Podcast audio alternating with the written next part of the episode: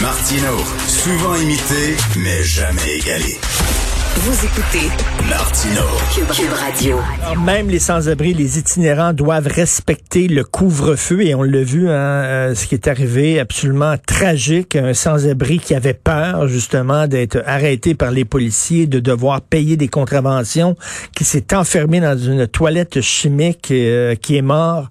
Nous allons, on en a beaucoup parlé cette semaine et avec raison, être sans-abri, euh, c'est pas drôle, c'est tragique, mais en période de pandémie et en C'est vraiment dramatique. On va parler avec Mme Émilie Fortier, qui est directrice des services au campus Saint-Laurent de l'émission Old Brewery. Bonjour, Mme Fortier bon matin.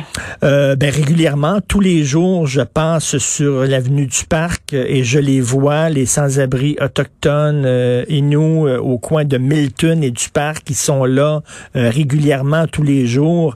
Et là, ben, il y en a un de cette gang-là qui est, qui, qui est mort de froid. ça prend toujours une tragédie pour qu'on allume. bon, là, il y a des gens qui disent on devrait soustraire les sans-abri de cette obligation de respecter le couvre-feu. Qu'est-ce que vous en pensez? Bon, j'ai beaucoup de difficultés à me prononcer sur mhm. ça, puisqu'il y a quand même des, une idée quand on on nous a assuré que les policiers bon, seraient coopérants et tout. Et la difficulté avec le couvre-feu, c'est que ça l'induit automatiquement aux, aux personnes en situation d'itinérance. On parle aux personnes autochtones, mais aussi, par, exemple, les gens qui voudraient aller dans un site d'injection supervisé ou avoir accès à n'importe quel service, ça les isole. Donc, ça met tout de suite une espèce de, climat de peur. Et effectivement, en ce moment, il manque de l'espace à Montréal. On a eu des bonnes nouvelles dans les derniers jours pour des places d'hébergement temporaires supplémentaires oui. Mais quand même, ça fait déjà plusieurs semaines qu'on qu'on réclame ça parce que avec les éclosions, certains sites qui doivent fermer, on doit ou avoir moins de place, ça, ça finit par manquer d'espace. et ceux qui en, qui en, qui en écopent le plus, c'est clairement les personnes les plus vulnérables. Donc, on parle souvent de, la population autochtone, euh, les consommateurs, les gens qui ont des problèmes de santé mentale, pour qui les ressources traditionnels, si on veut, répondre moins aux besoins, ils vont moins les rejoindre. On espère que les policiers vont assez de jugement là, pour dire là, de faire la différence entre un citoyen ordinaire et un sans-abri. Là. Dire, on est capable, en regardant quelqu'un, si c'est un citoyen correct ou euh, normal, qui, qui, a une job et tout ça, qui est dehors juste parce que il veut, il veut aller voir un ami, puis quelqu'un qui vit dans la rue. De façon générale, oui, effectivement, je suis d'accord avec vous, mais par contre, honnêtement, dans nos installations, on en voit des, des hommes, des femmes qui ont qui ont qui ont la même apparence que tout le monde. Donc, euh, euh, mais ne serait-ce que de se faire interpeller, la, peur de se faire interpeller, euh, c'est assez pour que les gens s'isolent. et le, bon, les policiers ont un bon jugement, mais on a vu quand même quelques situations où ils ont soit pas cru ou bien n'ont pas intervenu de façon adéquate dirais que la relation avec les policiers est toujours euh, assez tendue, mais malgré qu'il y a eu beaucoup, beaucoup d'améliorations, particulièrement dans le centre-ville.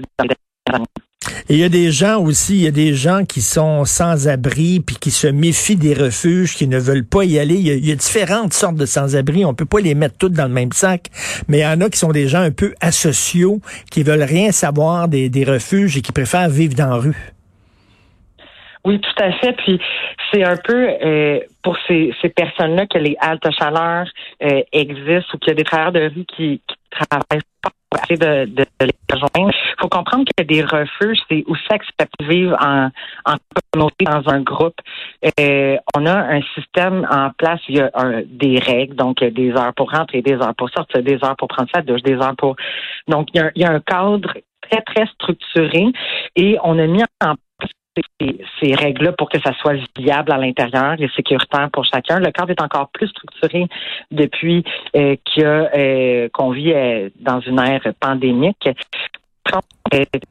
On travaille très fort pour essayer de trouver des modèles qui font en sorte que les personnes qui ont des problèmes plus graves de consommation ou de santé mentale ou qui ne veulent pas être toujours en, contact avec d'autres soient reçues dans, dans dans des différents services. Hmm.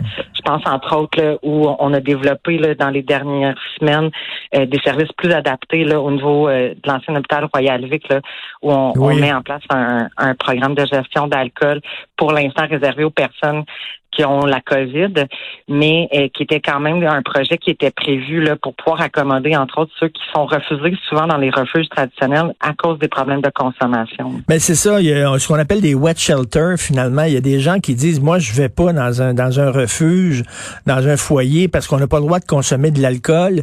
Et euh, ça, ces gens-là demeurent dans la rue, puis c'est dangereux pour leur santé. Là, il y a des, il y a des gens qui disent, ben, peut-être qu'on devrait euh, permettre la consommation d'alcool dans les refuges pour, pour que ces gens-là aillent dans les refuges. Mais il y a des gens qui comprennent pas en disant, mais voyons donc, ces gens-là sont alcooliques, il faut quand même pas leur permettre de boire. Mais tout est une question de autant de services que de sécurité. C'est-à-dire que euh, pour avoir euh, à la mission Berry, on a des grands dortoirs. Donc avant la pandémie, un des plus grands dortoirs, c'était 70 personnes avec des lits superposés. C'est difficile d'avoir plusieurs personnes intoxiquées dans un contexte comme ça et que tout le monde soit en sécurité. Et on s'entend qu'il y a plusieurs personnes qui ont consommé de l'alcool particulièrement.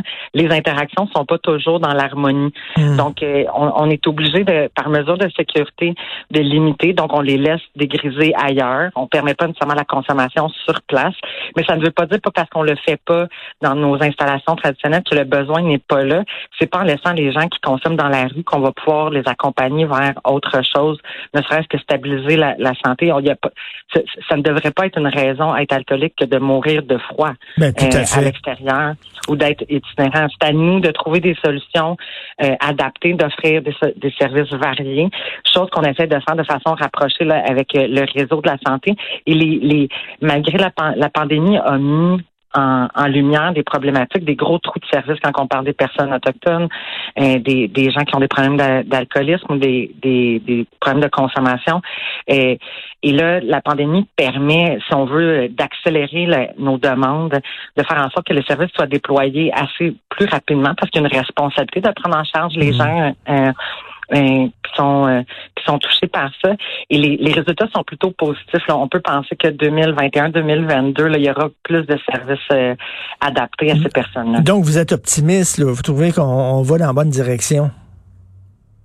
Il y a clairement des motivations de travailler ensemble, autant au niveau du réseau de la santé que de d'autres organismes qui, qui, quand on a demandé le support dernièrement, là, entre autres pour travailler auprès des personnes alcooliques ou de différentes cultures, nous ont, partagé leur expertise. Il y a réellement un intérêt de tous tous les partenaires impliqués là, à faire en sorte que les personnes soient prises en charge et en sécurité et que les services soient surtout adaptés. Notre, notre objectif, c'est que la personne se soit confortable, se sente confortable pour pouvoir la maintenir dans nos services et apporter un petit peu d'aide ça donne rien de leur demander de, de, de citer dans notre cadre, si je peux me permettre, hmm.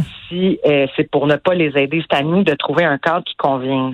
Exactement, puis de les attirer, pas pas pas que ces gens-là disent ah moi j'ai pas ma place là-dedans, puis je vais je m'en vais dans la rue.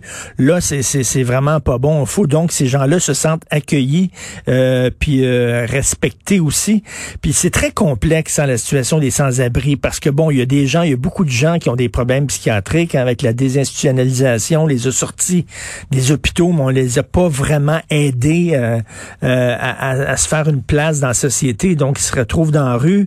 Euh, il y a des gens qui ont des problèmes de consommation. Il y a des gens qui ont perdu leur job. Ça en prend pas de temps pour se retrouver dans la rue. Tu peux plus payer ton loyer. Boum, boum, boum. Tu déboules l'escalier. Tu te retrouves dans la rue. Puis il y a des jeunes aussi qui font ça par trip aussi, peut-être. Ils sont en fugue. Peut-être qu'ils quittent un foyer toxique, des parents qui les battaient, qui les agressaient, qui se ramassent dans la rue. Donc, c'est c'est assez complexe comme portrait. C'est extrêmement complexe. Il existe une panoplie de services et d'initiatives de ressources communautaires qui se spécialisent avec chaque groupe que vous avez nommé. Euh, maintenant, il y, a, réellement un trou de service, si on veut, qui entre l'hébergement d'urgence et les problématiques plus complexes de consommation euh, et de santé mentale. On a certains services spécialisés là, qui se sont déployés dans les dernières années là, qui fonctionnent extrêmement bien. Là. Je pense au Prisme et au SPI. Euh, un exemple, si on veut, de modèle de partenariat là, où c'est vraiment le réseau de la santé qui vient dans nos services, donc des psychiatres, des infirmières, des travailleurs sociaux, qui vient dans les services euh, voir les gens plutôt qu'on impose aux personnes d'aller dans le système hospitalier qui est pas adapté à eux puis et qui de toute façon vont le rejeter éventuellement, ne pourront pas euh, supporter ou créer le, le, filet social dont ils ont dont ils ont besoin. Maintenant, il, faut avoir une solution adaptée pour chaque problématique qu'on parle de jeunes avec un premier épisode de psychose. Qui a des problèmes de dépendance chronique. En tout cas, là, il y a des bonnes nouvelles, comme vous dites, le Centre Pierre Charbonneau à Montréal qui va accueillir 112 personnes en situation d'itinérance à compter de demain. Euh, mais il y a des mauvaises nouvelles. On a vu ça. Il y a de plus en plus d'itinérants à Montréal qui font des psychoses parce qu'ils consomment des amphétamines. Oui, effectivement, dans les dernières années, ben dans les derniers mois, en fait, on a eu des records mal sur d'autres opioïdes. Il y a également quelque qu'on voit qui circule, qui change au niveau des amphétamines. On le voit auprès des personnes qui fréquentent nos services. Ça a un impact assez majeur de, de vie communautaire, si on veut. Puis, tu sais, des gens qui viennent nous voir le lendemain pour dire, je sais pas, j'ai pris comme d'habitude, mais je filais pas bien, puis j'ai failli perdre la tête, j'ai failli perdre la carte, euh, ou qui se ramassent à l'hôpital. On a euh, à la une navette euh, qui qui coordonne, si on veut, les places disponibles, qui se promène ah un peu partout pour essayer de trouver des gens. Et déjà depuis le début de l'hiver, les intervenants ont dû faire plusieurs interventions sur des gens qui étaient soit en psychose toxique ou en détresse liée à la consommation. Euh, réellement, on le sent. Et c'est sûr que le couvre-feu rajoute à tout ça parce que tout ça se fait en de façon plus isolée. Donc, euh, un des principes en, euh, de prévention, de réduction des méfaits, c'est de consommer à plus qu'une personne pour que l'autre personne puisse euh, t'aider si jamais il y a de la détresse. Et là, le couvre-feu vient assombrer, puis vient rendre plus complexe cette, cette approche-là. Donc, on a bien hâte que l'hiver se, se termine, puis qu'on puisse retrouver un petit peu les, les, nos bases de ce qu'on essayait de construire avant la pandémie. En tout cas, une façon qu'on peut aider, bien sûr, c'est, j'imagine, vous prenez des dons à l'année longue aussi là, dans les organismes comme ça, euh, parce que c'est vraiment extrêmement tragique la situation des gens dans la rue. C'est pas un choix. Là. Les gens qui disent ils ont choisi de vivre dans la rue, là, absolument pas. C'est pas un choix. Je le dis tout le temps.